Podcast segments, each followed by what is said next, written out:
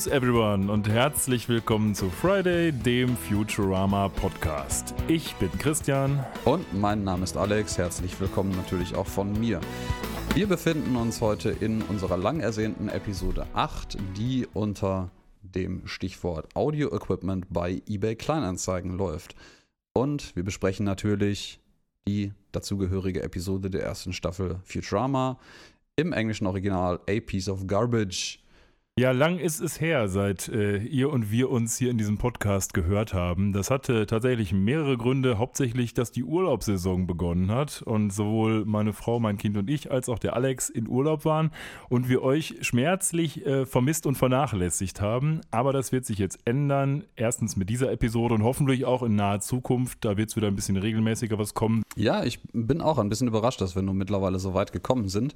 Äh, als wir so gegen, ja, ich würde sagen, Beginn des Frühjahrs angefangen hatten, hätte ich nicht gedacht, dass wir dann doch irgendwie weit kommen. Aber keine Angst, es gibt noch genügend für Drama-Episoden, äh, ohne dass neue herauskommen müssen. Und wir haben noch ein paar Jahre Zeit, bis wir bei dem Rhythmus äh, am Ende angelangt sind. Das ist völlig richtig. Ähm, um es mal noch ein bisschen dezidierter aufzuklären. Also ich war in Kroatien, beziehungsweise ich mit meiner Familie war in Kroatien. Ist ein sehr schönes Land, kann ich gut empfehlen. Was ich nicht so gut empfehlen kann, ist die Tatsache, dass mir zwischendurch der Zahn abgebrochen ist und wir dann nach Hause fliegen mussten verfrüht. Aber die Zeit, die wir da waren, die war super. Ist kurz hinzufliegen, ist ein sehr schönes Land. Wir haben viele Game of Thrones Drehorte gesehen, die in der Realität dann doch ein bisschen weniger imposant aussehen als im Film, aber gleichwohl sehenswert sind und auch sonst schön warm, viele Cevapcicis gegessen. Ich kann es also nur empfehlen. Ja, du stellst dich aber auch an wegen dem Zahn, ne? Das hätte man ja auch ruhig auch mal aussitzen können. Um Game of Thrones zu zitieren, Schande, Schande. Ja, den, den, Ort haben wir tatsächlich gesehen. Ähm, wir sind ihnen ein bisschen nachgelaufen und da sind so viele Cafés, dass wahrscheinlich der größte Punkt bei, dieser, bei diesem Dreh war, die ganzen Cafés wegzukaufen, dass die zumachen und mal, oder die haben die einfach mit Greenscreen überklebt oder was auch immer. Aber die Treppe, wo die da runterläuft, die Cersei mit der Glocke, die ist tatsächlich gar nicht so sehr imposant. Aber natürlich macht da jeder zweite Japaner, der da ist, ein Selfie mit sich. Ja, und ich, äh, ich von meiner Seite aus habe. Äh meinen Urlaub wunderbar genutzt. Am Anfang ein bisschen in äh, Luxemburg und dem schönen Brügge in Belgien herumzuhängen. So äh, ein, meine fünf Tage waren es immerhin.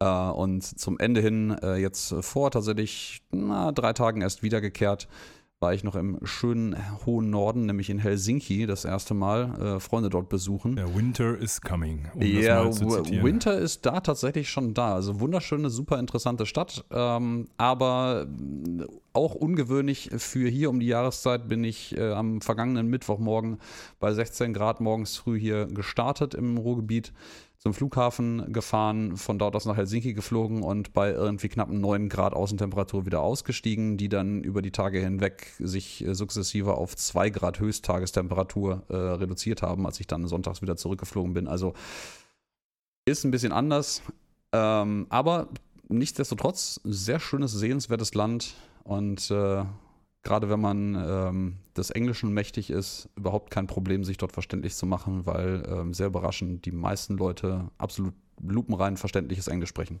Steht auch total auf meiner bzw. unserer Urlaubsliste. Ich war vor ewigen Zeiten mal mit einer alten Band in Oslo. Das hat mir schon total super gefallen.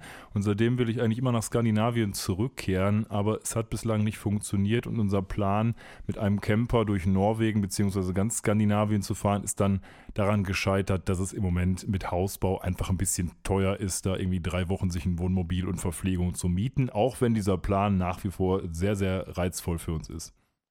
Ja, das äh, glaube ich ungesehen. Aber wie schon gesagt, ich kann es nur sehr empfehlen, sich das mal anzuschauen. Auch äh, Schweden, in äh, dem ich mich letztes Jahr einige Weile lang aufgehalten habe, ist ein sehr schönes Land. Äh, von Finnland habe ich bis auf Helsinki jetzt an den kurzen paar Tagen nicht äh, viel gesehen, aber Helsinki an sich ist schon auf jeden Fall eine Wochen- oder wahrscheinlich auch eine zwei Wochen Reise wert, ohne dass einem äh, in irgendeiner Form langweilig wird. Vermutlich ist aber langfristig wenn man die Planung dazu hat, eher anzuraten, im äh, tiefsten Winter oder im Sommer dort aufzuschlagen. Im Herbst ist es doch wettertechnisch ein bisschen trostlos. So, jetzt haben wir uns mit unseren Urlaubserinnerungen beschäftigt. Wir sind also bestens gelaunt, um jetzt wieder perfekt in Futurama einzusteigen. Und du hast ja gerade schon gesagt, worum es geht. Es geht um die Folge A Big Piece of Garbage, die auf Deutsch relativ frei übersetzt wurde mit Müll macht erfinderisch. Und ähm, tatsächlich ist es eine Episode, die in einigen besten Listen auftaucht und die sogar für den Emmy nominiert war. Und zwar 2000, äh, 1999, 2000, dann wäre sie ein bisschen spät nominiert worden. 1999 für das Best Animated Program. Hat da nichts gewonnen. Ich glaube, King of the Hill hat stattdessen gewonnen. Keine Ahnung, was das für eine Serie ist. Muss auch ganz toll sein.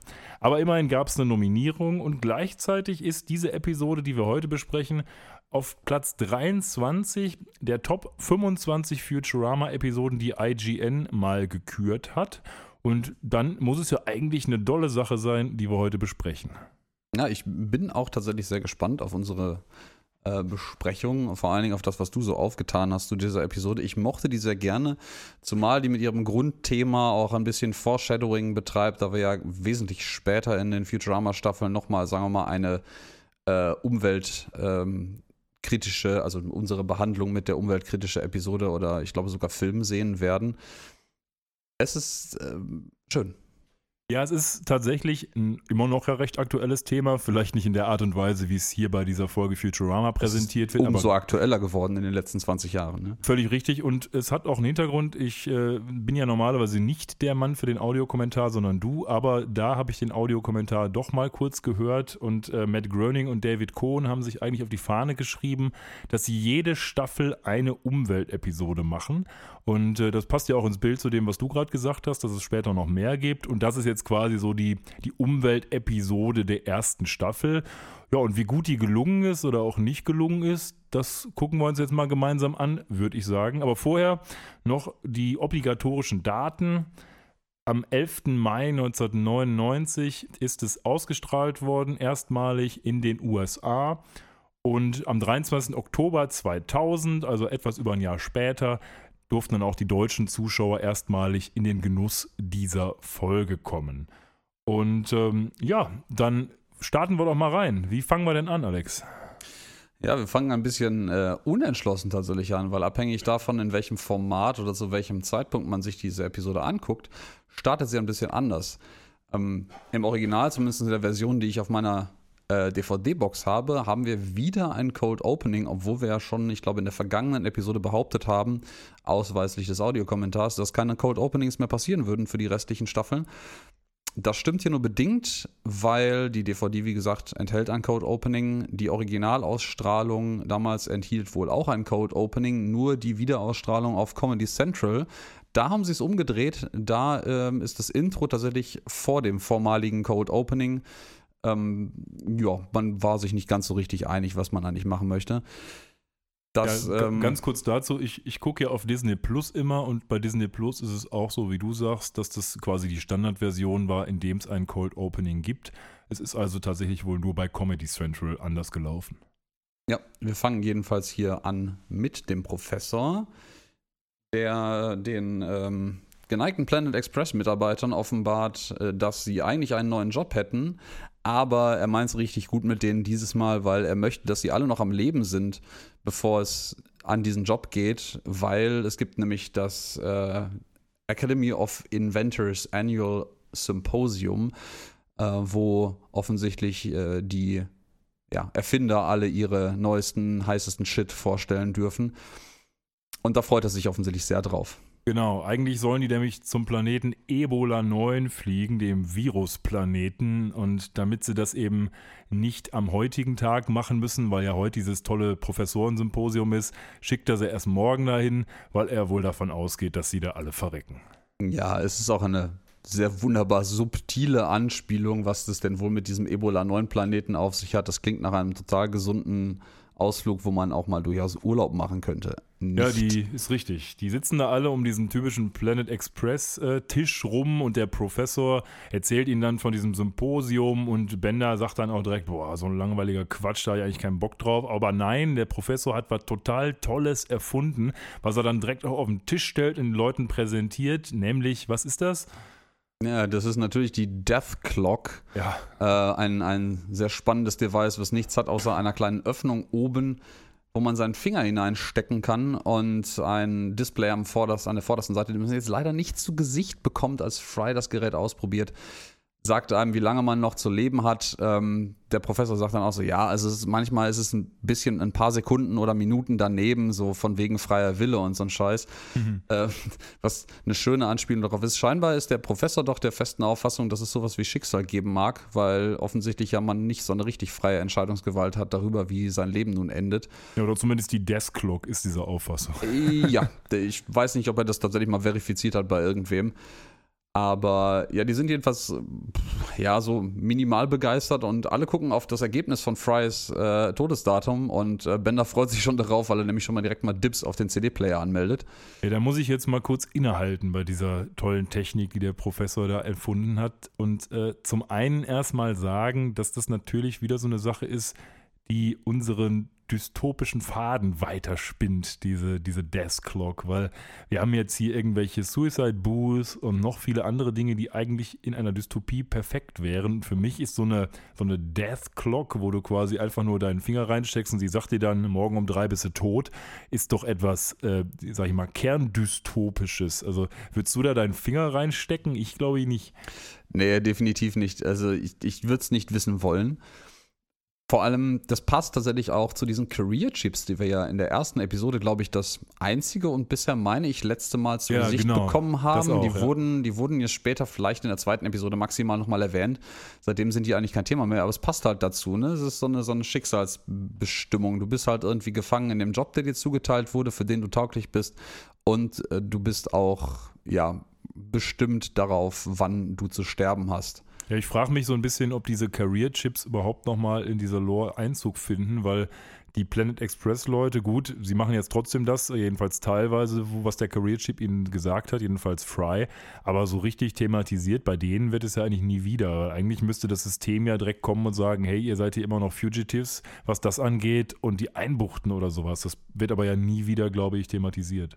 Nee, aber es, ich finde das spannend, dass immer, also jetzt gerade 20 Jahre nachdem man diese Serie guckt, auch wenn es natürlich eine, eine komödiantische und nicht ernst gemeinte Serie ist, aber man hat sich ja von Seiten der Macher schon viel Gedanken darüber gemacht, wie man ein mögliches Jahr 3000 zeichnet.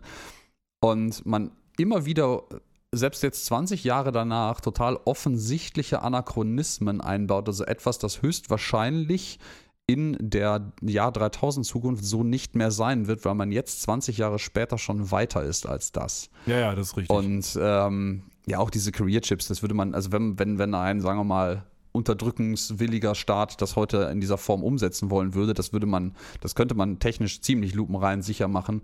Äh, und auch diese diese, dieses Austauschen der Chips, was die ja gemacht haben. Deswegen sind sie ja alle jetzt glücklich in ihrem Job, weil sie ja die Chips der vorherigen Crew gekriegt hatten. Da würde man, keine Ahnung, DNA oder sowas drauf embedden oder zumindest den Namen der Person und das Geschlecht und was auch immer.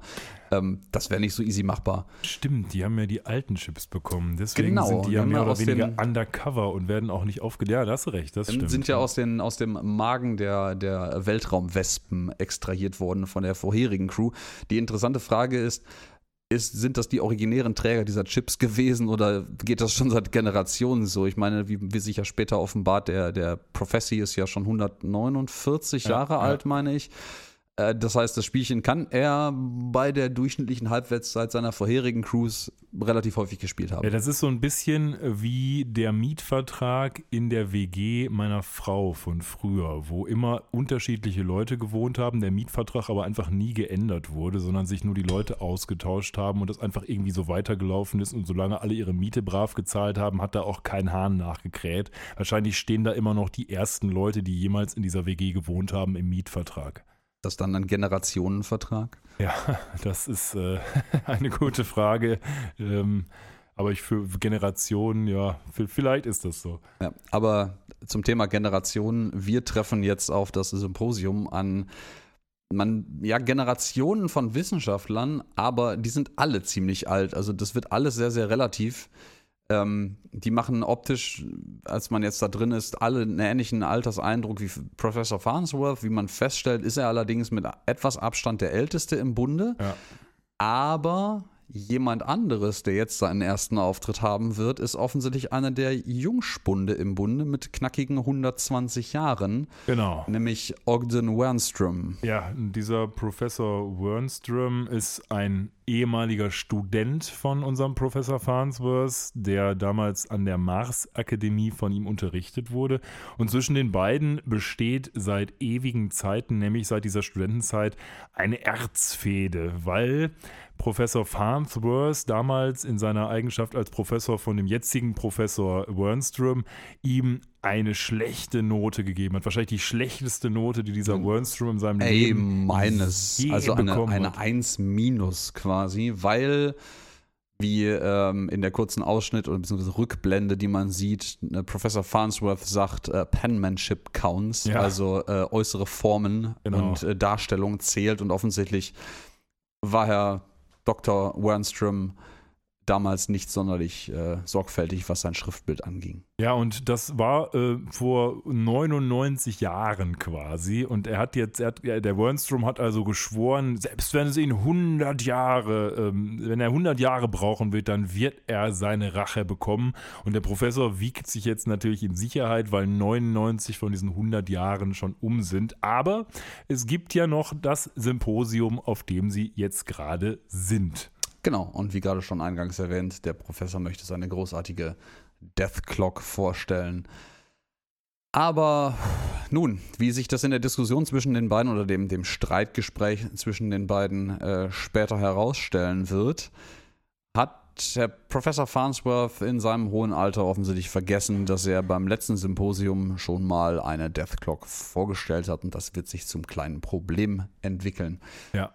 Aber zuerst genießt man halt diesen relativ äh, opulenten Empfang.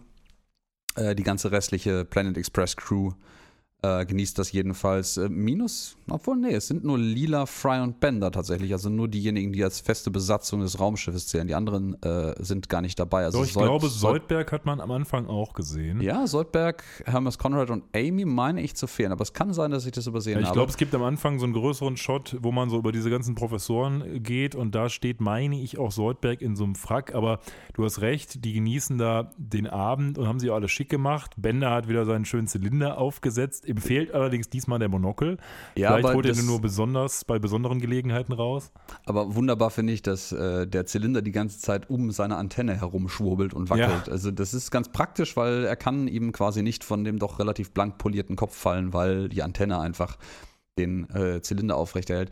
Er könnte auch, glaube ich, keinen sonderlich niedrigeren Zylinder aufsetzen, außer er zieht die Antenne darunter ein, weil das würde nicht richtig passen. Ja, das war. Ähm, schönes Detail in diesem Empfang finde ich, dass quasi alles, was auf den Tischen steht und was die äh, Kellner eifrig servieren, in irgendwelchen Laborgefäßen, irgendwie Erlenmeyer-Kolben und Ja. irgendwelchen Bechergläsern und anderen Obskuritäten serviert wird und es ist quasi kein normales, übliches Trink- oder Essgefäß gibt auf diesen Tischen. Ja, das stimmt, aber äh, offensichtlich wird es bald eins geben oder ich weiß nicht, wie das serviert wird, aber Bender bestellt sich dann ja quasi so eine Auswahl von ganz erlesenen Weinen, so Hobos Delight und so ein Kram und möchte dann, nachdem der äh, Waiter da alle seine Bestellungen aufgenommen hat, auch noch, dass alles einfach in irgendeinen Pott gekippt wird und dann kann er sich alles hinter die Binde kippen. Also er tut so, als wäre er ein gebildeter Weinkenner, aber am Ende des Tages macht er sich da nur so eine Melange aus allem raus, was möglichst gut knallt.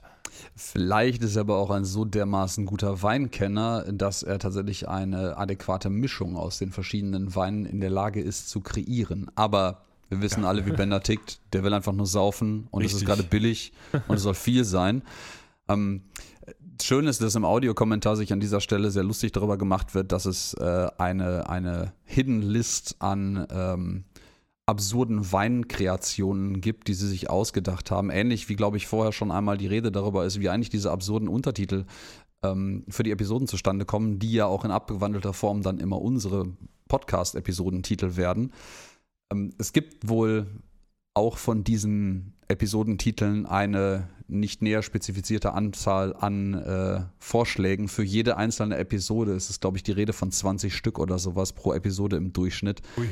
Ähm, aus denen dann kurzfristig der tatsächlich lustigste gewählt wird, der dann es wirklich in die Episode schafft. Ich wäre neugierig über diese Liste. Ja, stimmt, aber die versauern wahrscheinlich bei Matt Groening oder David Cohn im Keller irgendwie. Ja, wenn die überhaupt nach 20 Jahren noch existieren. Oder werden ne? versteigert. Das gibt wahrscheinlich auch ein nettes Sümmchen für irgendwelche Hardcore-Futurama-Fans. Ich finde es aber spannend, wie, wie professionell der ähm, Kellner sich in dieser Stelle verhält ähm, indem er ihm noch bestätigt, excellent choice, Sir. Mit ja. einem sehr, sehr hochnäsigen, ich möchte vielleicht britisch anmutenden Englisch-Akzent zumindest.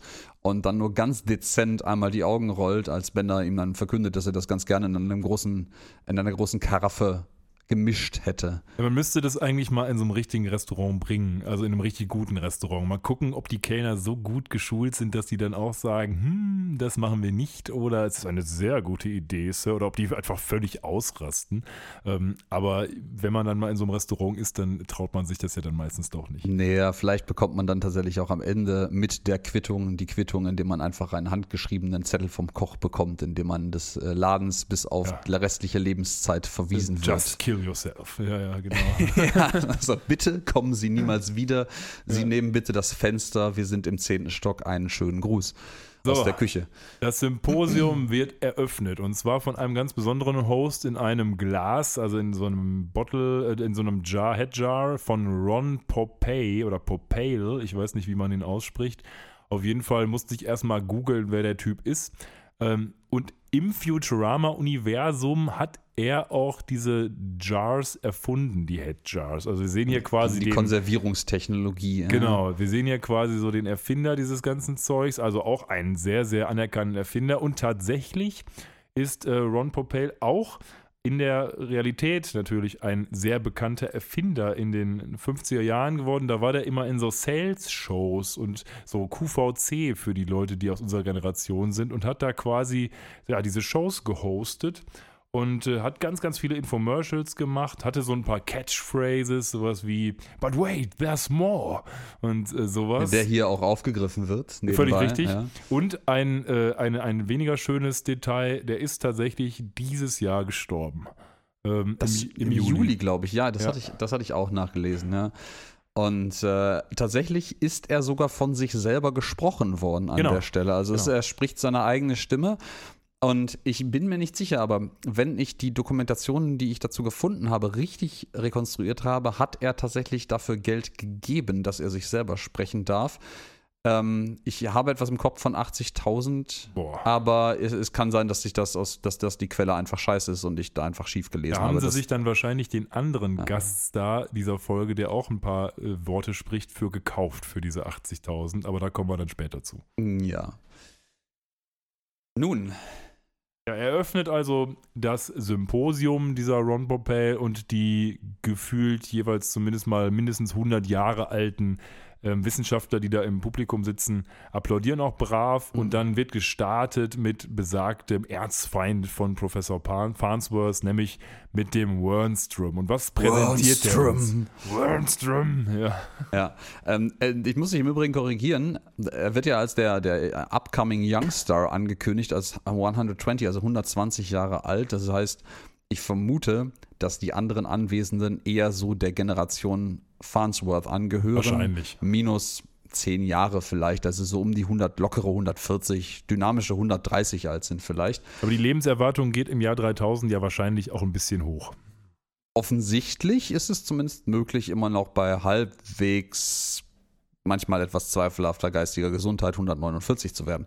Ja. Aber äh, was uns der 120-jährige Jungspund hier präsentiert, ist äh, ein Reverse Scuba Suit, also ein umgekehrter Taucheranzug, ähm, nicht etwa, dass man die für den Inside-Out-Man oder sowas benutzen könnte, sondern man kann Fische an Land laufen lassen. Und er demonstriert das auch mit äh, seinem ja, ähm, Haustierfisch, ja, Cinnamon. Genau der Haustierfisch, der soll dann so einen Stock holen aus seinem Aquarium raus und natürlich wie ein gut dressiertes Haustier äh, geht er dann in seine Scuba, in seine Reverse Scuba Suit, hat dann so Roboterbeine und so eine, ja was auch immer in der Flasche drin ist äh, und ähm, holt dann auch den Stock, Wasser? will sich noch nicht hinsetzen. Ja, Wasser wahrscheinlich, ja, keine Ahnung.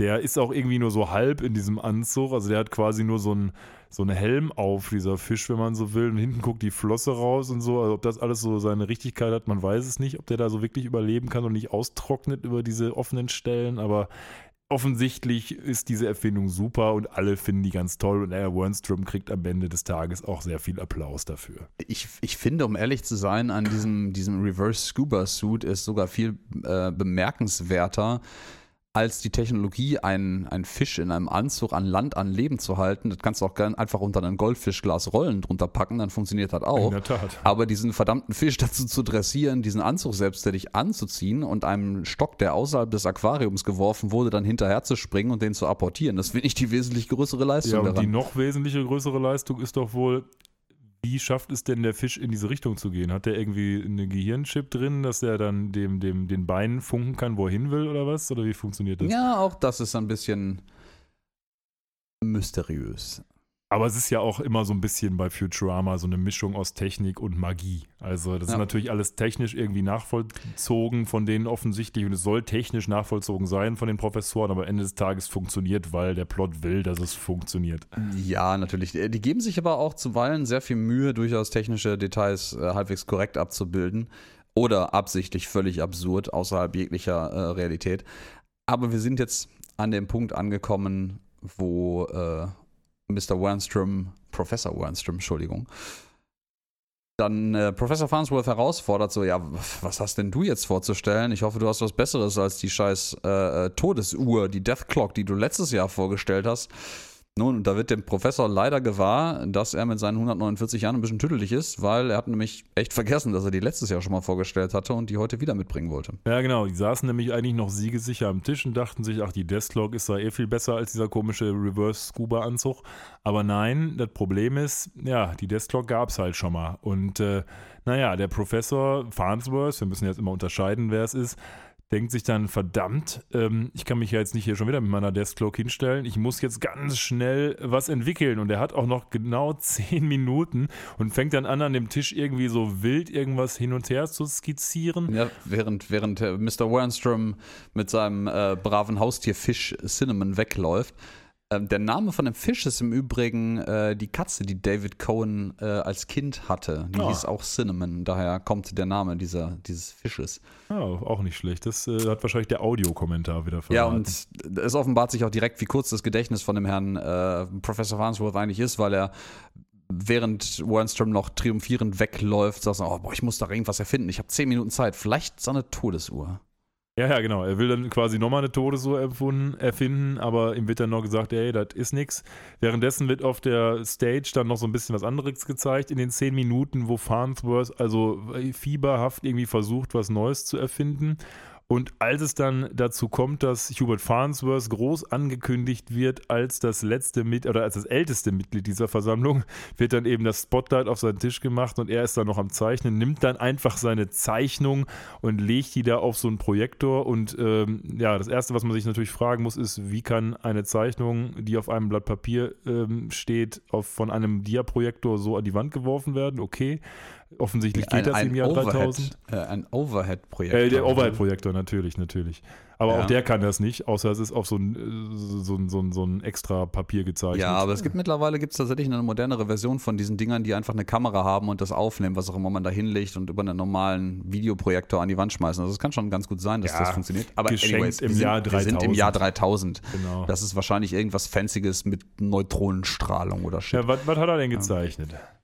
Ja, ein lustiges, äh, knubbeliges äh, Strichmännchen und etwas, das aussieht wie ein Teleskop, aber ähm, und dann äh, die, die Planeten beobachtet. Aber eigentlich ist es ein Smelloscope, also ein, ein Teleskop, mit dem man Dinge riechen kann, also quasi die, ähm, die, den Geruch von, von äh, weit entfernten Sternenkonstellationen, Milchstraßen und Planeten einfangen kann. Spannendes Detail an diesem Plan, den er hier offenbart, ist der äh, Kaffeefleck, den er auch äh, später in seiner Erklärung gleich referenziert, der auf diesem Zettel drauf ist, ist das Logo des Animationsstudios, was diese Episode animiert hat. Ach, witzig. Ja, aber du hast recht. Er erzählt hat ja dann quasi so, ja, hier, ihr müsst quasi, wenn die Strahlen kommen durch einen Kaffeefleck und da, wo das Brandloch ist, kommen sie irgendwie rein. Und er hat sich selber ja auch ans Ende des Teleskopes gezeichnet, wie du richtig sagst, und zwar mit so einer Knarre und so einem Pistolero-Hut, also irgendwie so als mexikanischer Cowboy oder so. ähm, ja. Dafür hat er wieder Zeit gehabt, ne, in den zehn Minuten, aber gut. Ähm, Und ja, er sagt sich, das ist auch super toll, aber das Publikum sieht das nicht so richtig so, sondern die lachen ihn einfach nur aus, was man angesichts seiner komischen, halb kaputten Zeichnung aber auch irgendwie verstehen kann. Ja, und er ist, er ist dann auch sehr nervös, dass er sich den Schweiß von der Stirn wirft, wischt mit genau diesem, äh, dieser Serviette, auf die er gerade die ähm, Konzeptzeichnung gemacht hat und legt das wieder auf den Overhead-Projektor und es sieht natürlich einfach wie verschmierter Müll aus. Nicht so viel schlimmer als vorher zugegebenermaßen, aber ja, dann steht triumphierend Ogden Wernstrom natürlich auf, weil die 100 Jahre sind knapp noch nicht um. Man sagt, ich habe 100 Jahre darauf gewartet und ich gebe dir für diese Erfindung die schlechteste Note, die man sich vorstellen kann. Eine A minus minus, also eine 1 minus minus. Es wäre fast so, als wäre es ein Minuszeichen um das Blatt gewickelt, meinst du nicht? Ja, ich äh, kann jetzt wieder eine schöne Anekdote aus unserer Schulzeit erzählen. Ähm, wir hatten einen sehr netten Mathelehrer und äh, dieser Mathelehrer, wir nennen ihn jetzt mal Herrn H., ähm, der war bei uns ein Stück weit, obwohl er eigentlich echt nett war, ein bisschen gefürchtet, weil er eben sehr streng war. Und äh, dann hat es einer meiner Freunde mal geschafft, in einer Mathe-Klausur damals tatsächlich nicht nur Nullpunkte, ähm, sondern Minuspunkte zu bekommen, weil er irgendwie die Aufgabe falsch abgeschrieben hat oder so und gleichzeitig. Ich glaube, er hat undeutlich nichts. geschrieben, ja, was er so. Ogden Wernstrom offensichtlich auch hinbekommen ja. hat damals vor 100 Jahren. Kann auch sein, aber er war auch schlecht in Penmanship, genau. Und äh, naja, was war das Ende vom Lied? Dass er eben auch eine 6 Minus bekam und das Minus war ungefähr so lang, wie das Papier breit war. Und in der Tat, das ist so wahrscheinlich so, das ist das Ähnliche, was jetzt hier der Wernstrom Forum bzw. das Symposium unserem armen Professor Farnsworth als Note ausstellt und der ja, schleicht sich dann ja auch von der Bühne und dem Wernstrom wird nicht nur seine Rache gegönnt, sondern er gewinnt auch noch den Award dieses Symposiums und hat quasi Professor Farnsworth damit endlich ausgestochen. Hooray! Finally!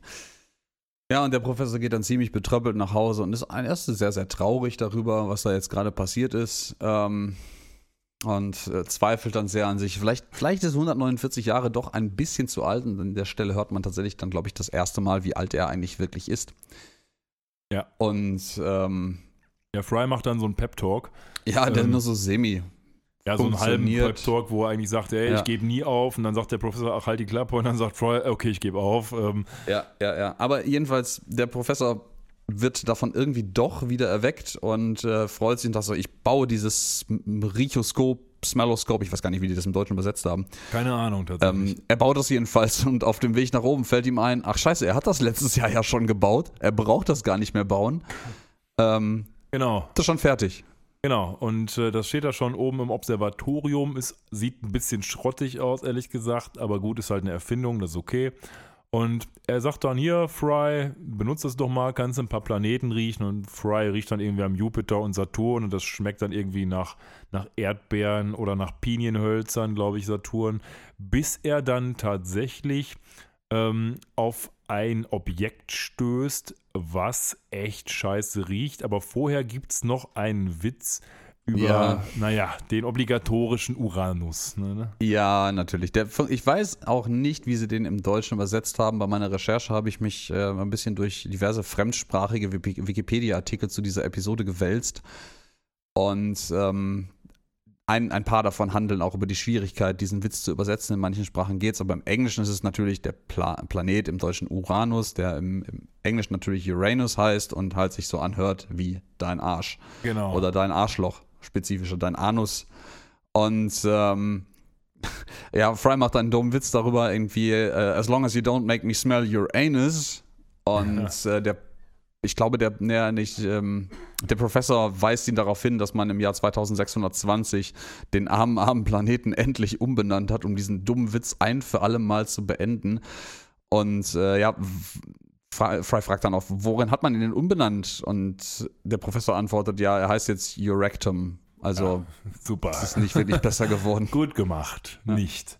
Naja, auf jeden Fall geht es dann weiter mit diesem Smelloskop und irgendwann gerät Fry an irgendein... Er schnüffelt einfach nur wild in der Gegend herum. Ja. Genau, er, er, gerät aber dann irgendwann an ein Objekt oder sowas, das so unfassbar eklig riecht, dass Adam West, der hier den Fry spricht, äh, Höchstleistungen erbringen muss, um diese Ekligkeit in der Stimme auszudrücken. Und ähm, ja, genau, genau so ungefähr. Ja, was, was, was äh, finden Sie dort im All dann? Ja, einen immensen Haufen an Gestank. Äh, der ist Ja, nämlich, das auch. Äh, sprengt nämlich die Skala des Funkometers, was auch immer die Skala von diesem, diesem Smelloscope ist. Die hat Ja, drei finden- Stufen, grün, gelb, rot. Das ist die ja, ganze Skala. Ja, es ist, es ist überrot. Es ist over 9000. Ja. Ja. Und ähm, überlegen dann irgendwie erstmal, wie sie das äh, äh, benennen sollen. Und Lila stellt dann fest, es bewegt sich. Und äh, ja, man, der, der Professor be- berechnet dann, dass es offensichtlich auf Kollisionskurs mit nicht nur der Erde, sondern spezifisch Neu-New York, also New New York ist. Und genügend Kraft hat einfach diese gesamte Stadt in einen stinkenden Krater zu verwandeln. Und oh mein Gott, wir müssen. Ja, was macht Bender? Er klaut den Fernseher, weil er sich denkt, da ist eh alles vorbei. Ja, Fun Fact am Rande noch zu dieser Szene, als der Farnsworth da in seinem Computer berechnet, was da alles passieren wird, hat er ein blaues Display vor sich, das ihm grünes Licht ins Gesicht wirft. Ja, das, da bist du mir zuvor gekommen. Nicht Es richtig gibt- konsistent. Ja, es gibt in, des, in der äh, Episode auch noch ein paar nette Bloopers. Ich glaube, wir haben es schon verpasst, aber in irgendeiner dieser Szenen, wo, wo Fry eigentlich für das Symposium einen Frack anhat, hat er auf einmal wieder seine äh, normale rote Fliegerjacke an und dann wieder den Frack. Ähm, Ich habe mir mal den Spaß gemacht und nachgeguckt, du wahrscheinlich auch, ähm, ja, wie schnell dieser Ball denn sein muss, äh, wenn man überlegt, wo er im Moment positioniert ist, ähm, nämlich am Neptun. Ähm, ja. wie lange er bräuchte, beziehungsweise wie schnell er sein müsste, um die Erde zu erreichen. Und so sagt es das Internet, ich habe es nicht nachgerechnet, ähm, es müsste also 56.959,028 Miles per Hour sein. Und das ist dann doch relativ schnell, wobei ich tatsächlich keine Referenzgröße habe, wie schnell jetzt irgendwelche Space Shuttles sind oder so, aber ich vermute Naja, mal gut. weniger schnell. Um das äh, ähm, nach meiner Recherche mal in Perspektive zu setzen, in äh, normalen Einheiten sind das knapp 25 Millionen Meter pro Sekunde. Lichtgeschwindigkeit sind 300 Millionen, knapp 300 Millionen Meter pro Sekunde. Das heißt, es liegt bei knappen, lockeren 8% der Lichtgeschwindigkeit, was schon exorbitant schnell ist. Ähm, Ja, man fragt sich so ein bisschen, wer den Ball so krass angeschoben hat, dass er mit so, einer, so einem Affenzahn zurückkommt, ne? Ja, aber äh, ja, Farn- Farnsworth recherchiert ein bisschen und sind sich ja immer noch nicht so richtig einig, was das eigentlich ist. Und sie finden einen Film im Internet Ja. mit dem schönen Titel The Great Garbage Crisis of 2000. Und jetzt kommt der Holzhammer dieser Episode, wenngleich natürlich nett aufbereitet, aber so ein bisschen in your face. Guckt euch an, was ihr falsch macht, ihr Leute aus dem Jahr 2000. Ja, ähm, war, war die verschwendungsreichste Gesellschaft der Geschichte, der Zeitgeschichte. Neu- New York damals, noch nicht Neu-New York, ist einfach überschwemmt von Müll und man wusste nicht mehr, wohin damit, weil die Straßen waren voll, die Mülldeponien waren voll, ähm, die Mülltrucks waren voll, man konnte es, New Jersey war voll und man konnte es einfach nicht loswerden. Und deswegen im, äh, im, im äh, Mantel, unter dem Mantel der nächtlichen Dunkelheit ähm, hat die Stadt ihren Müll auf äh, ein, ein Boot gepackt und es ins Meer hinaus befördert. Ja, hier gibt es ja direkt zwei Anspielungen.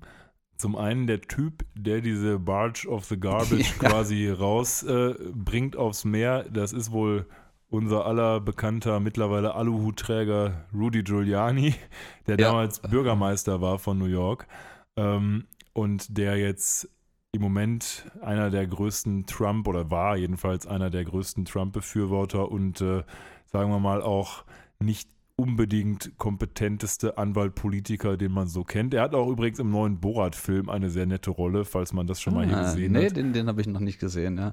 Ich finde es sehr schön, dass diese, diese Barge, ich weiß gar nicht, Barge heißt es im Englischen, ist es Barge im Deutschen? Ähm, Barke. Barke, Entschuldigung, mit K natürlich. Ähm, äh, die er so ganz dezent im Schatten der Nacht äh, auf das Meer hinaus kickt, äh, die den schönen, den schönen Namen Fun in the Sun, also Spaß in der Sonne trägt. Ich will mir das nicht ausmalen, wie es riecht. Das Interessante dabei ist, als ich diese Episode jetzt ähm, in Vorbereitung äh, des Podcasts geguckt habe, dachte ich so, boah, was für eine absurde Scheiße. Aber das beruht auf einer wahren Begebenheit. Ja. Und das ist das Absurde dabei. Im Jahr ja. 1987 hat man in der Stadt New York tatsächlich aufgrund von überlaufenden Mülldeponien ähm, diverse, hunderte wahrscheinlich Tonnen Müll auf eine solche Barke befördert, die eigentlich in einer Art Pilotprojekt in, ich weiß nicht mehr, einer anderen amerikanischen an der Küste liegenden Stadt verbrannt werden sollte. Und äh, während man quasi noch dabei war, diese Barke dorthin schleppen zu lassen, äh, von, äh, mit einer zweifelhaften Unternehmung, hat man festgestellt, dass ein Haufen an äh, äh, Müll aus einem Krankenhaus offensichtlich Sondermüll ist und in irgendeiner Form diesen restlichen Müllhaufen kontaminiert. Und die Zielstadt hat dann die Annahme verweigert und diese Barke hat einen sehr, sehr langen Weg entlang der Küste der USA mit dem Endziel wieder zurück in New York zu landen hinter sich gebracht, bevor man dann angefangen hat, diesen Scheiß zu verbrennen. Ich finde, der Name so dieser Barke, der würde auch perfekt in Futurama passen. Die heißt nämlich Mobro 4000. Äh, und das ist so auch so, schon so ein absurder Name auch für die 80er. Das könnte auch aus irgendeinem absurden Science-Fiction-Szenario stammen. Ich meine, das ist das Kürzel der Firma, die diesen Auftrag bekommen Kann hat. Die, also die, die Reederei oder was auch immer, die diesen, dem das Ding gehörte. Aber ähm, spannend finde ich, dass ja unser später noch auftretendes Lieblingsalien von äh, Omicron Persei 8, nämlich Morbo heißt, ja. was eigentlich ja nur zwei Buchstaben vertauscht sind. Ich bin gespannt, ob man Referenzen darauf findet, ob das vielleicht sogar daher kommt. Ich dachte dachte auch, als ich das das erste Mal gehört habe, dass Farnsworth und Wernstrom einfach nur dieselben Buchstaben irgendwie verwurstelt sind. Ein Anagramm quasi. Genau, sind sie aber nicht, weil in äh, Farnsworth kein E vorkommt. Aber ähm, das, äh, auf den ersten Blick könnte man das vielleicht denken. Ja. Ähm, ja, und der, der schöne Film, der zeigt, was im Jahr 2000 passiert ist, ähm, sagt dann, nachdem diese Barke 50 Jahre lang oder wahrscheinlich knapp 52 Jahre lang mit ein bisschen Verzug rumgekreist ist, hat man im Jahr 2052 endlich äh, mit den Mafia-Verbindungen der Stadt es geschafft, eine Rakete zu organisieren, die diesen riesigen Müllball einfach in den Weltraum schickt. Was lustig ist, weil die Unternehmung, die damals diese Mobro 4000 Barke betrieben hat, unter anderem auch von einem Mafia-Boss bezahlt wurde. Ach, okay. Ja. Da ist ja auch so ein Mafia-Ding irgendwie. Es ist faszinierend, dass diese völlig absurde Geschichte ihren absurden Kern in der Realität hat. Ja, das kommt ja gleich nochmal, wo man das sagen kann, eine Stelle, dass es oh, etwas ja. Absurdes war. Ich hätte jetzt auch, man hätte diese Episode auch als Star Trek äh, Persiflage machen können, indem der Müllball quasi als Vija wieder zur Erde kommt und irgendwie Consciousness äh, entwickelt hat oder sowas. Aber oh, das wäre das wär bei dem Unsinn, den man irgendwie so üblicherweise wegschmeißt, gar nicht so unwahrscheinlich. Ähm, ja, und passend, äh, passend allerdings, das Ende dieses Films ist dann ähm, passend zur Quelle, die Farnsworth für dieses Video angegeben hat. Er hat es nämlich aus dem Internet runtergeladen und offensichtlich hat das irgendjemand in einen Porno umgebaut, genau. der jetzt direkt abgebrochen wird natürlich. Ja, weil sie quasi ja. sagen, hey, das Internet ist doch eigentlich nur gut für Pornos und dann stellt sich heraus, dieser das ganze ist Film immer noch. ist einfach nur ein Müllporno oder so. Ja, Trash, auch, ein Trashfilm ja, im, wahrsten, ein, Sinne, ja, im wahrsten, wahrsten Sinne des Wortes. Ja. Genau, genau, ein Trashfilm. Ähm, ja, ja, und, und äh, Lila regt sich fürchterlich auf darüber. Was habt ihr euch denn da gedacht? Und klagt Fry quasi stellvertretend für seine Generation der Menschheit an. Aber was habt ihr euch überdacht? Wir recyceln hier jetzt alles. Irgendwie Roboter werden aus alten Bierdosen gemacht und äh, Bierdosen werden aus alten Robotern gemacht und wir produzieren quasi gar keinen Müll mehr. Was soll der Scheiß? Und jetzt fliegt euer Problem des Jahr 2000 oder 2052 streng genommen wieder auf uns zurück. Ja, völlig richtig. Und äh, jetzt kann ich wieder, aber auch zum letzten Mal heute, ich bin ja der Mann dafür, meine Star Trek-Analogien rauspacken. Ähm, denn das, was hier Lila sagt, nämlich, dass alles quasi recycelt wird und die Reaktion, die Fry darauf zeigt, nämlich nur eklig, weil am Ende des Tages ist sein Brot wahrscheinlich aus seinem eigenen Code oder so, ähm, ist tatsächlich auch etwas, was in den neuen Star Trek-Szenen aufgegriffen wird, nämlich in Star Trek Discovery. Da gibt es quasi eine identische Szene, wo ein Admiral nämlich erklärt, hey, wir sind hier jetzt, wir leben am Existenzminimum, weil die sind dann irgendwie die Zukunft geflogen, da ist die Föderation nur noch so ein kleiner Haufen Rebellen gefühlt. Und der sagt auch, ja, was soll man machen? Alles, was wir hier auskacken und auspinkeln, das wird recycelt und da machen wir jetzt hier unsere Äpfel draus. Und derjenige, der den Apfel gerade in der Hand hat, sagt dann auch, uh, uh, okay. Ähm, und Yummy. die Situation ist quasi eins zu eins in einer der neuen Star Trek-Serien übernommen worden. Man sieht also, Futurama war seiner Zeit mal wieder völlig voraus. Ja, und ja, nachdem sie jetzt alle festgestellt haben, wie scheiße das eigentlich ist und wie viel Müll da draußen gerade auf die Erde zurast, beziehungsweise spezifisch auf Neu New York, das scheint also kein Weltproblem zu sein, sondern nur Neu New York ist jetzt passenderweise am Arsch mit dem Müll, den sie vor ja, fast annäherungsweise 1000 Jahren abgeschossen haben, landen wir jetzt im äh, Rathaus. Heißt Kurze Frage nochmal dazu. Da ist ja völlig richtig, was du sagst. Offensichtlich ist nur New York betroffen. Aber wenn so ein großer Ball aus Müll im Weltraum mit so einem Affenzahn auf die Erde prallt, ob das dann realistisch gesehen nur ein Problem von Neu New York ist? Hm. Nein, das, äh, also äh, diese Menge in dieser Größe, wo man ja auch sieht, dass das Planet Express Ship bequem drauf landen kann, äh, wie man später erkennt, ohne dass das äh, der Untergrund eine relevante Krümmung aufweist. Also das Ding muss um Größenordnung riesiger sein als dieses Schiff. Ja, ähm, das würde mindestens Kontinente vernichten, wenn das mit der Gesch also mit der Geschwindigkeit, mit 8% der Lichtgeschwindigkeit auf der Erde einschlägt, weiß ich nicht, ob das nicht am anderen Ende wieder ein Stückchen rauskommen würde. Genau, das war ja, mein also, Gedanke. Äh, Physik ist hier so semi, aber ist egal. Ähm, wir, ja. sind jetzt, wir sind jetzt jedenfalls am ähm, am Bürgermeisterhaus angekommen, am Rathaus, was wunderbar mit City Hall beschriftet ist, was im Übrigen eins zu eins das äh, Logo der damals noch existierenden Citibank ist. Ja, ja genau. Es sieht, sieht ähnlich aus. Ich weiß nicht, ob es denselben Farbton hat. ich glaube, es ist exakt derselbe Farbton wie das alte Citibank-Logo, ja. Gut, also Farnsworth geht zum Mayor Pupenheimer oder Pupenmeier heißt er, glaube ich, und sagt, hey, Mayor, hier kommt so ein gigantischer äh, Ball aus Müll an und wir müssen mal was machen. Und der Mayor sagt nur, ja, ja, kann ja alles sein, aber ich frage erstmal meinen eigenen Scientific-Berater. Und dann kommt natürlich wer rein? Wernstrom. Ja, und äh, der ist natürlich nicht sonderlich begeistert von, ähm, ja, von der Idee de, der Person, die er gerade noch diffamiert hat, also quasi Tage, maximal Tage davor. Aber Professor Farnsworth ist in der Lage, zumindest den Bürgermeister zu überzeugen, weil es irgendwie hat es geschafft, dieses im Übrigen jetzt wesentlich kleiner gewordene Smelloscope mal eben spontan in äh, das äh, Bürgermeisterzimmer zu schaffen.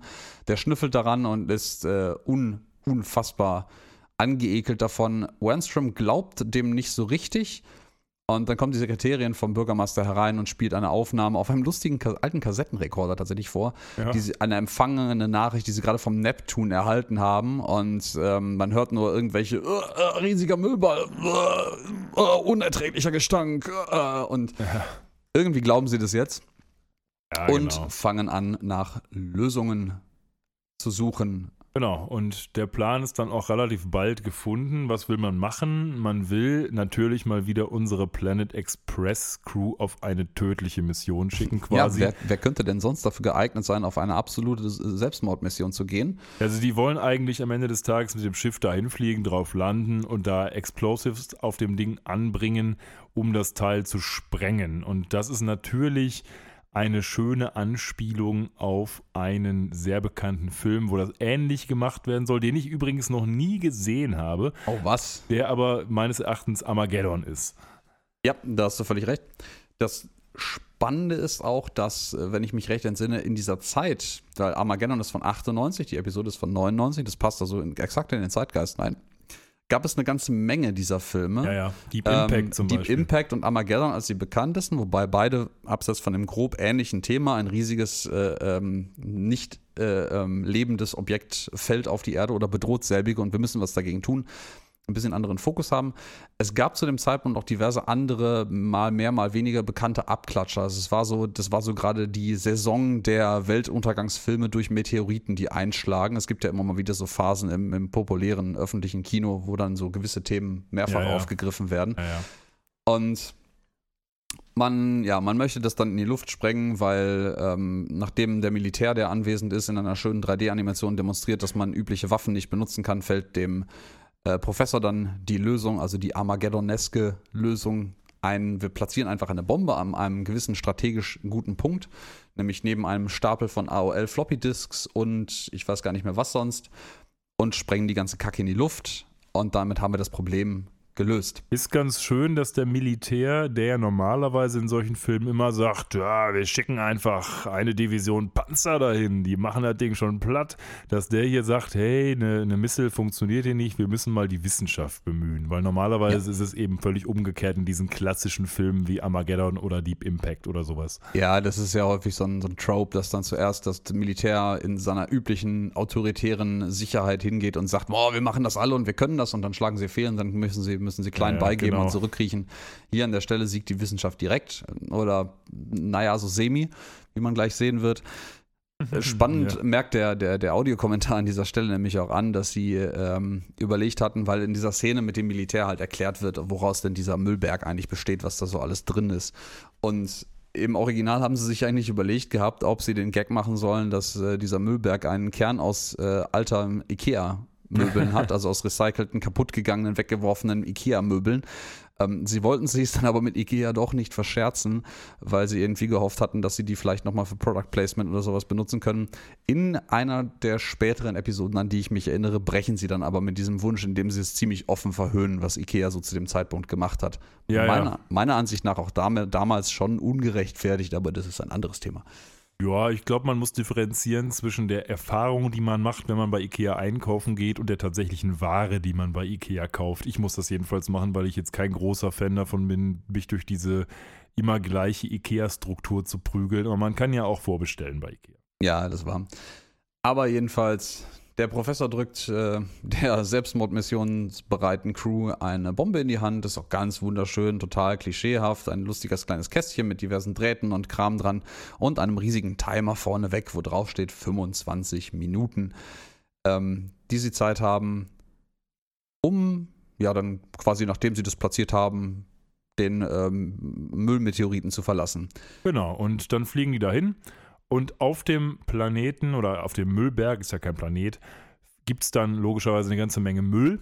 Und da finden wir dann unseren zweiten sehr bekannten Gastsynchronsprecher. Ach ja. Nämlich ähm, Nancy Cartwright, die Bart Simpson spricht. Und auf diesem Garbage-Planeten sind nämlich eine ganze Menge Bart Simpson-Figuren, die die ganze Zeit sagen: Eat my shorts. Äh, ich kann das jetzt nicht so gut nachmachen ja. wie Nancy Eat Cartwright. Ähm, aber die sind da halt. Also es gibt hier so eine Art von interconnected Product Placement, sage ich mal. Und äh, was Bender dann sehr wörtlich nimmt und dann auch sagt, hm, Shorts. So wie Homer Simpson das machen würde, wenn er irgendwie Donuts oder sonst was isst. Also es ist tatsächlich 1A eine Simpsons-Anspielung und äh, Fry findet ja auch noch eine ganze Menge andere Sachen, so seine Mr. Spock Collectors Plakette, also wieder Star Trek ähm. oder diverse andere Teile. Für ihn ist es, glaube ich, einfach so eine Art von versteckter Schatzplanet, wo er all sein Zeug findet, was er in seinen Jahren eigentlich immer brav weggeschmissen hat. Ja, die, seine Jahre sind ja jetzt auch aus seiner Zeitwahrnehmung her noch gar nicht so übermäßig lange her. Das heißt, das ist für ihn quasi ein, keine Ahnung, als wenn man. Äh, Umzugskisten, die man seit einem halben Jahr im Keller stehen hat, wieder aufmacht und den Kram wiederfindet, den man vergessen geglaubt hat. Und ja, wenn deine Umzugskisten bestialisch stinken, ja. Ja, schöne Anspielung. Im Übrigen auch auf, äh, ich äh, werte das zumindest als Anspielung auf, auf Meeresverschmutzung und Kram ist, dass Fry dann in seinem Übereifer nach ähm, Übrigbleibseln des 20. Jahrhunderts zu suchen, grabt, gräbt er in einem Müllberg herum und kommt, wie auch immer er das geschafft hat, plötzlich heraus und ringt um Luft, weil er nämlich um seinen Hals über den Helm gezogen einen dieser Kunststoff-Dosenträger, äh, äh die es, glaube ich, in den USA häufig so Sixpack-Dosenträger-Ringen ja, ja. hat und nicht mehr atmen kann. Äh, das werte ich mal so auf so Fische und diverse andere Meeresbewohner, die von so Plastikteilen irgendwie umschlungen werden. Und äh, Lila hilft ihm sehr bereitwillig und sehr freundlich, indem sie das einfach mit einem Messer durchschneidet und er wieder ja, Luft schnappen kann. Das ist vollkommen ähm, natürlich eindeutig eine Anspielung darauf und unterstreicht hier, sage ich mal, den Umstand, dass wir es mit einer Umweltepisode zu tun haben, in der Tat. Ja. Und naja, sie suchen dann quasi den Platz für die Bombe und packen die dann da in den Müll und sagen auch, ja super, wir haben jetzt hier 25 Minuten und äh, der Timer macht dann ein paar witzige Sachen, weil sie erst irgendwie den auf äh, 25 stehen hat, dann 15 und so weiter und so fort. Ja, 15 Minuten dann fünf Minuten, dann 6H Minuten, was auch immer. Ja. Ich mag im Übrigen das schmatzende Geräusch, was dieses Ding macht, während sie es in diese matschige Mülloberfläche stopfen. Ja. Aber die stellen dann relativ fest, dass der Professor in seinen 149 Jahren absoluter Verwirrung den Timer falsch rum eingebaut hat, den aber trotzdem auf 25 Minuten programmiert hat, äh, was äh, andersrum einfach 52 Sekunden sind. Ja, und hinter dieser Geschichte steckt ja noch eine weitere Geschichte. oh ja, die, die, zweite Absurdität der Realität. Da hier. muss, als ich das gelesen, habe ich mir wirklich gedacht, okay, es ist irgendwie echt traurig, aber es ist auch irgendwie echt witzig. Ähm, weil diese zweite Geschichte führt uns auf die Philippinen ins Jahr 1991. Und äh, auf diesen Philippinen gibt es äh, in der Stadt Makati äh, das äh, Thomas Jefferson Cultural Center. Und dieses Cultural Center sollte Standort eines Bombenattentates werden. Und die beiden Bombenattentäter, die hatten dasselbe Problem wie Professor Farnsworth. Die haben nämlich in so einer Tasche so eine Bombe mitgenommen und haben dann aber irgendwie das da reingeschmuggelt gekriegt, hatten aber nur ein Feuerzeug, mit dem sie gucken mussten, wie sie jetzt den Timer da anbringen. Und denen ist genau dasselbe passiert, nämlich die haben diesen Timer dann falsch rum angebracht und haben ihn eben nicht auf fünf Minuten gestellt, sondern auf eine erheblich kürzere Zeit. Ja, nämlich zwei Sekunden, genau. was quasi die, die umgedrehte Version auf genau. so einem genau. Digitaldisplay ist. Ja, ähm, und dann ist einer von den Jungs leider ziemlich früh in die Luft geflogen. Ja, das. Äh also man muss sich das mal vorstellen. Also ich meine, das ist irgendwie auch gerecht, aber gleichwohl äh, es ist so absurd. Das ist so, so Darwin Award mäßig schon fast. Dass, wenn man das einem erzählt, dann denkst du dir auch so blöd kann keiner sein. Ist, das ist eine dieser Geschichten, die, wenn da jemand, weiß ich nicht, da hat jemand gerade seinen neuen Roman geschrieben und liest die, äh, legt die irgendwie dem Verlag in, zum, zum Drucken vor und jemand liest sich das durch und denkt so, Alter, sag mal, bist du dumm? So eine Kacke kann doch nicht wirklich passieren. So dämlich ist doch niemand. Und die absurdesten Geschichten schreibt trotzdem immer noch die Realität. Der eine ähm, hat ja überlebt von den beiden. Ja, ähm, weil, weil der andere praktischerweise mit der Desintegrierung seines Körpers einen Großteil von der Explosion einfach aufgefangen hat. Ja, also ähm, absurd, wirklich absurd. Äh, ist dann irgendwie tatsächlich von einem, von einem Taxifahrer als mutmaßlich Opfer von einer irgendwie gearteten Attacke in ein Krankenhaus gefahren worden. Und ich glaube, das, das FBI oder CIA oder was auch immer hat ihn da später dann aufgegriffen, ja. als man dann hörte, dass ein, ein zum Klischee des Bombenattentäters äh, passender Mensch äh, von einem Taxifahrer ins nahegelegene Krankenhaus gefahren wurde. Aber anyways, ähm, aus verkehrten Uhren wird eine etwas düstere Zukunftsaussicht wieder. Ähm, die die ähm, wenig erfolgreiche Crew, die es immer noch schafft, immerhin, immerhin im Gegensatz zu den Attentätern schafft zu überleben, indem sie nämlich Bänder einfach diese, diese Bombe ins Weltall schleudern lassen, was auch beim zweiten Anlauf erst funktioniert ja. kehren auf die Erde wieder zurück und äh, die äh, großartige, gar nicht so riesige vergleichsweise Menge an äh, Willkommensdemonstranten, die sie eigentlich begrüßen wollten mit Willkommen zu Hause, ihr Helden, habt das Helden einfach auf dem Schild durchgestrichen und gegen Loser ersetzt. Ja, ja. Äh, weil offensichtlich so. sich schon breit gemacht hat, dass das nicht so ganz geklappt hat. Und jetzt hat die Welt ein Problem.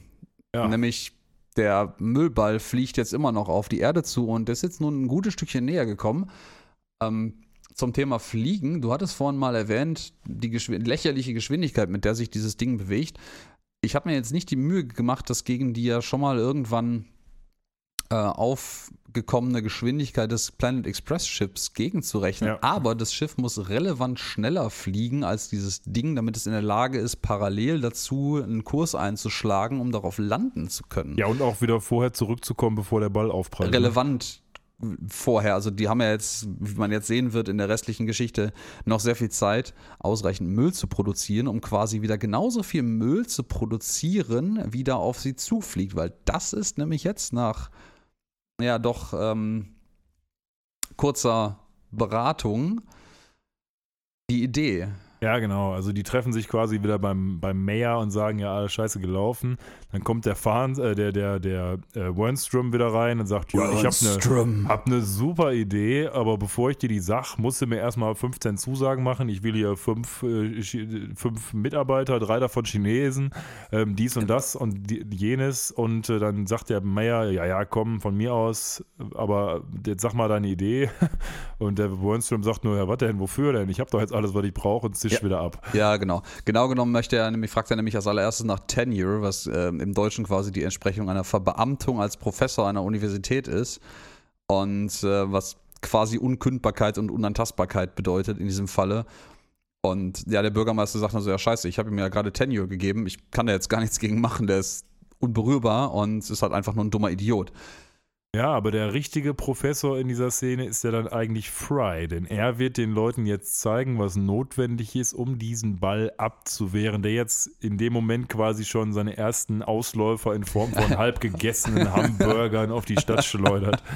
Ein riesig, ein, ein, ein nein, wahrscheinlich gar nicht riesig, aber unfassbar schneller, halb gegessener Hamburger fliegt auf die Stadt zu, durchschlägt ein Hochhaus und ich glaube, es ist die Spitze vom Empire State Building oder sowas in der Richtung. Äh, schlägt jedenfalls da die Spitze ab und ein, ein kleiner Meteoritenschauer aus äh, angenagten Fischgräten und Pizzastücken regnet auf die Stadt nieder. Und dem Bürgermeister wird jetzt echt ein bisschen Angst und Bange. Ja, ja.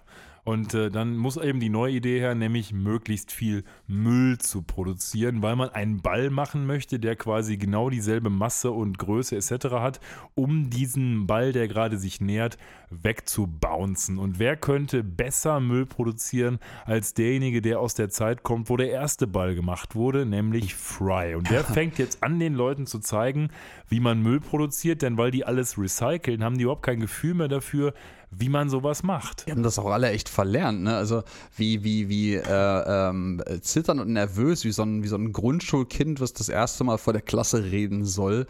Der Bürgermeister dann hingeht und diesen, diesen ähm, Bleistift vom Schreibtisch fallen lässt und sagt, wow, jetzt ist es Müll.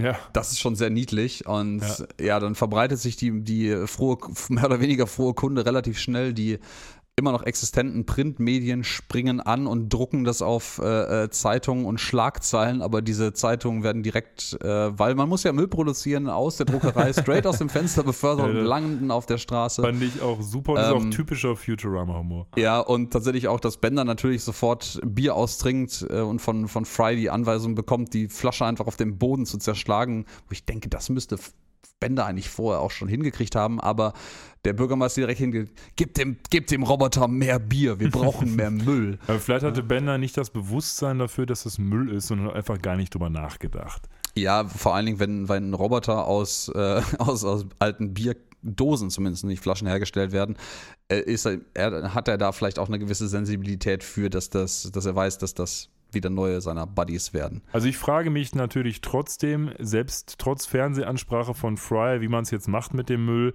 dass sie es schaffen, so viel Müll A zu produzieren in der kurzen Zeit und B, den auch einzusammeln und zu einem großen Ball zu formen. In der Zeit, wo er ja jetzt die ganze Stadt schon von Müllfragmenten Meteoriten beregnet genau, wird. Genau, also das ist ein bisschen, ja. das ist so ein bisschen wie das Game of Thrones Staffel 7 und 8 Problem, wo die plötzlich überall sind. Ja, wo Littlefinger einfach dürfen. immer die ganze Zeit per, per Fingerschnips ans andere Ende der Welt teleportiert wird. Äh, oder ist der da am Leben? Ja, ja, also, äh, Spoiler Alert, äh, naja. Ja. Gut, also man schafft es am Ende des Tages mit sehr viel Aufwand und mit Frys Hilfe einen großen, ähnlichen Müllball zu produzieren, wie er damals produziert wurde, packt den auf eine Rakete und äh, naja, der Plan ist eben, dass mit diesem Müllball, der alte Müllball, in die Sonne geschmissen werden soll, um das Problem mal wieder 100 Jahre in die Zukunft zu verlagern. Ja, weil bei der Berechnung natürlich nur der originär auf die Erde zureisende Ball auf die Sonne geprallt wird und man da dann versucht, der Physik ein bisschen Rechnung zu tragen und sagt, okay, wenn die sich gegenseitig zwei elastische Objekte im Weltraum oder in der nahen Erdatmosphäre berühren, das eine wird in Richtung Sonne abgelenkt, äh, dann muss das andere offensichtlich in eine Richtung fliegen, die nicht Richtung Sonne ist. Und aber das ist ja ein Problem der Zukunft, wenn das Ding dann in 100 Jahren wieder zurückkommt.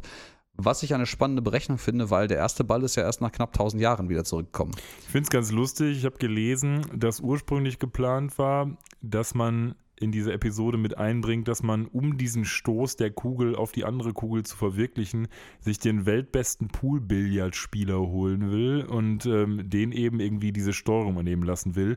Und man hat es ja jetzt anders gemacht. Man hat diesen riesigen roten Knopf ähm, mit so ein paar Ringen drumrum den Fry im ersten Moment nicht schafft zu drücken, obwohl es wahrscheinlich das einfachste ja, so der Welt ist. Practice, ja. Aber er schafft es ja dann und tatsächlich wird die Rakete dann auch abgeschossen und das Problem ist in Anführungsstrichen gelöst, beziehungsweise in die Zukunft verlagert. Aber wie alle richtig realisieren, bis das ein Problem für uns wird, sind Ist wir alle schon tot. Mehr unser Problem, genau. Ja, man, man sieht äh, in der letzten, einer der letzten Szenen auch wunderbar, wie ähm, alle gebannt nach oben starren und darauf hoffen, dass äh, das jetzt zum Erfolge führt und man quasi den, den Herzschlag äh, der, der jeweiligen Protagonisten hören kann und der von Fry schlägt unfassbar schnell und hoch. Dann sieht man Professor Farnsworth, der glaube ich in der gleichen Zeit nur so einmal Bunk macht. Ja. Und äh, Benders Herzschlag hört sich an wie eine, wie eine kleine, äh, wie ein Drum-Solo. Ja, und mit, mit diesem Satz von Fry, der am Ende das auch sagt, so, ja, wem ist doch scheißegal, das kommt, das kommt eh erst wieder, wenn wir alle tot sind, befinden wir uns jetzt hier auch in einer total aktuellen Diskussion. Ich meine, diese Mülldiskussion war vielleicht tatsächlich eine Sache, die jetzt in den 2000ern mehr in war, aber die Frage, wie machen wir denn jetzt für unsere Zukunft etwas Verantwortungsbewusstes mit dem Planeten, die wird ja hier quasi aufgeworfen und die ist ja jetzt aktueller denn je. Ich meine, Ja. das ist ja im Wahlkampf auf der ganzen Welt ist das was, was alle Leute jetzt wesentlich, dankenswerterweise wesentlich mehr interessiert als früher und man ist ja jetzt auch auf der, auf der Schwelle, dass man was machen muss. Ansonsten gibt es vermutlich ja permanente Auswirkungen, die es wahrscheinlich sowieso geben wird. Also ähm, da muss man sich jetzt tatsächlich Gedanken drüber machen. Auch hier wieder Futurama seiner Zeit voraus. Ja, auch das sagt man den Simpsons ja, auch eine Matt Groening-Serie sehr ähm, gerne nach, dass sie ihrer Zeit immer in diversen Dingen, äh, man siehe Trump, voraus gewesen sind. Ich glaube, an manchen Stellen ist es nicht ganz so korrekt und ein bisschen beschönend, aber ja, ich gebe dir völlig recht. Ähm, das ist ein Thema, das eigentlich auch, ähm, man sieht jetzt gerade in Deutschland nur die, auch die, die Begründungsjahre äh, ähm, der, der Partei der Bündnis 90, die Grünen, äh, ein Thema war äh, und auch von Wissenschaftlern schon seit langer Zeit immer wieder angemerkt wurde, aber es war halt nicht akut genug. Man hat halt keine Auswirkungen gemerkt, es war immer unbequem, es war halt immer einfacher, den Kram zur Seite zu schaffen. Und es wird halt mehr und mehr akut und auch die Auswirkungen werden immer teurer und teurer. Ja. Deswegen So. Wird es langsam Zeit. Ähm, ganz das Ruder rumreißen wird wahrscheinlich nicht mehr werden, aber man kann eventuell das Gröbste und Schlimmste noch verhindern. So, das war der Politik-Talk zum Ende. Wir beenden damit auch die Episode, nicht ohne noch darauf hinzuweisen, dass wir eine letzte Anspielung direkt im Abspann haben. Dort läuft nämlich das Lied We'll Meet Again, das aus dem Film Dr. Strangelove stammt. Und warum ist das so? Weil das David Cohens Lieblingsfilm ist. Und der das einfach dann mit in den Abspann aufgenommen hat. Ja, im deutschen Dr. Seltsam oder Wie ich lernte, die Bombe zu lieben. Ja. Ich habe ihn leider nie gesehen, äh, aber ein offensichtlich großartiges Meisterwerk von Stanley Kubrick Ja. äh, aus dem Jahr 1964. Und ich meine mich zu erinnern, wenn ich mich nicht völlig vertue, dass innerhalb dieses Films auch jemand auf einer Rakete slash Bombe reitet. Also das einzuspielen, nachdem sie diese Rakete in den Weltraum geschossen haben, ist vielleicht auch gar nicht so falsch. Kann aber sein, dass ich das jetzt gerade verwechsel und die Anspielung auf einen völlig Nee, anderen ich Film glaube, habe. du hast recht. Also jedenfalls mit dem Bild der, des Reiters auf der Bombe, das ist, glaube ich, auch dieses ikonische Bild, was man mit dem Film verbindet. Ähm, ob das jetzt mit der Müllrakete was zu tun hat, who knows. Aber um es mal abzuschließen, was sagst du denn, Alex? Ja, wir sind ja wieder bei unserer berühmten Wertung angekommen, die Poplars.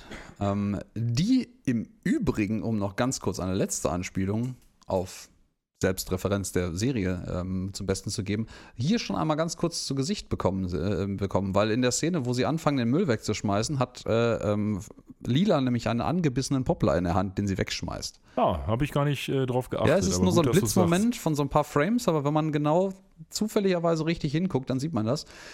Ähm, speaking of Poplars, ähm, ich finde diese Episode sehr schön, muss ich sagen. Ähm, viele Anspielungen, auch ein, na, Subtext möchte ich das nicht nennen, aber ein, ein sehr aktuelles, mehr denn je aktuelles Thema und sehr unterhaltsam. Ich würde der eine 9 geben.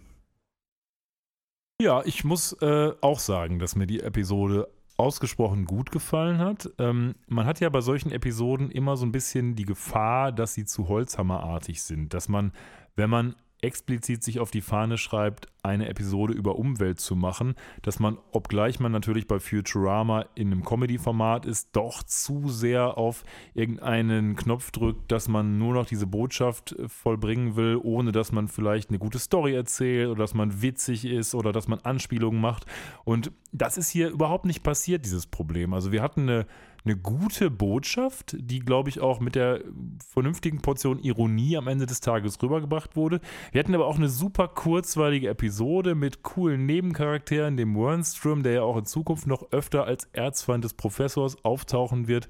Wir haben ein bisschen was über die Charaktere gelernt, nämlich über den Farnsworth, was er so in seiner Jugend gemacht hat, in Anführungsstrichen Jugend, wie alt er ist, was so sein Innerstes berührt, was er so alles erfunden hat und haben auch eine tolle Geschichte erlebt, die in sich super gut zusammenpasst und die wieder mal Fry ähm, ein bisschen aus der Versenkung geholt hat, dass er seine Kenntnisse, die er nur Fry haben kann, weil er eben aus der Vergangenheit ist, auch mal anwenden kann, wenn auch bei etwas, was eigentlich keinen Sinn machen würde, aber in dieser konkreten Situation sehr hilfreich ist. Also ich finde das auch eine super Episode.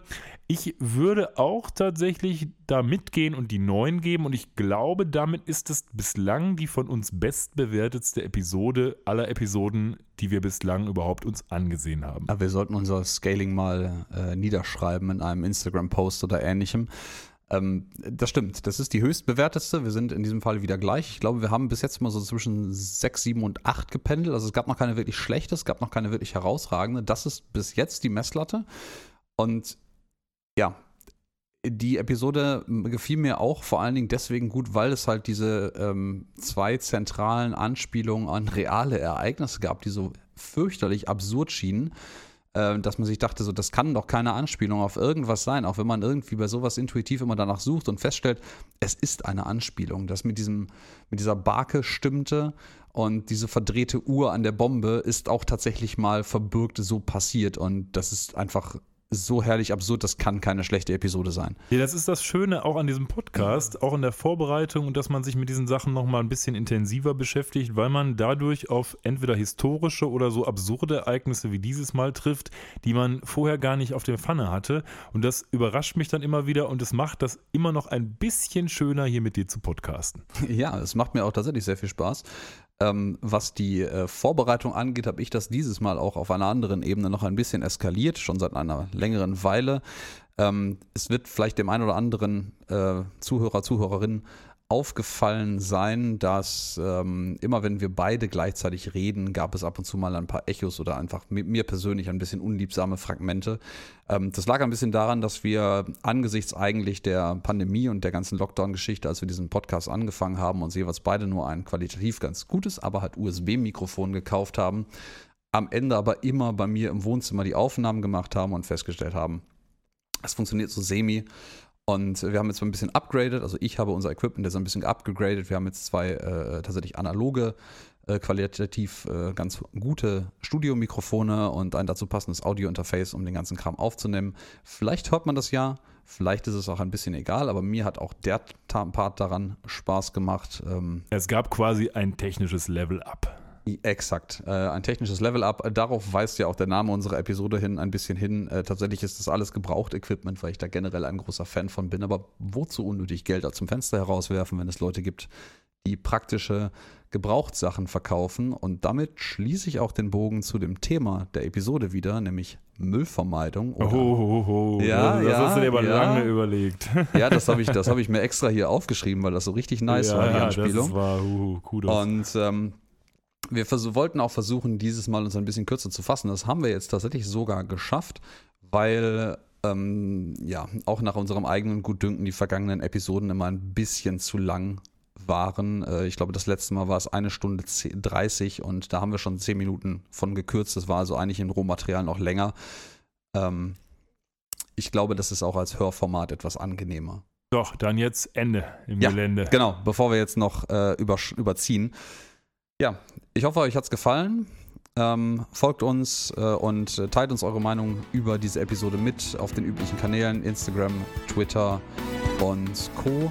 Und in diesem Sinne, einen schönen Abend, Nachmittag, Tag oder was auch immer noch. Und bis zum nächsten Mal. Auf Tschüss. Wiedersehen. Ciao.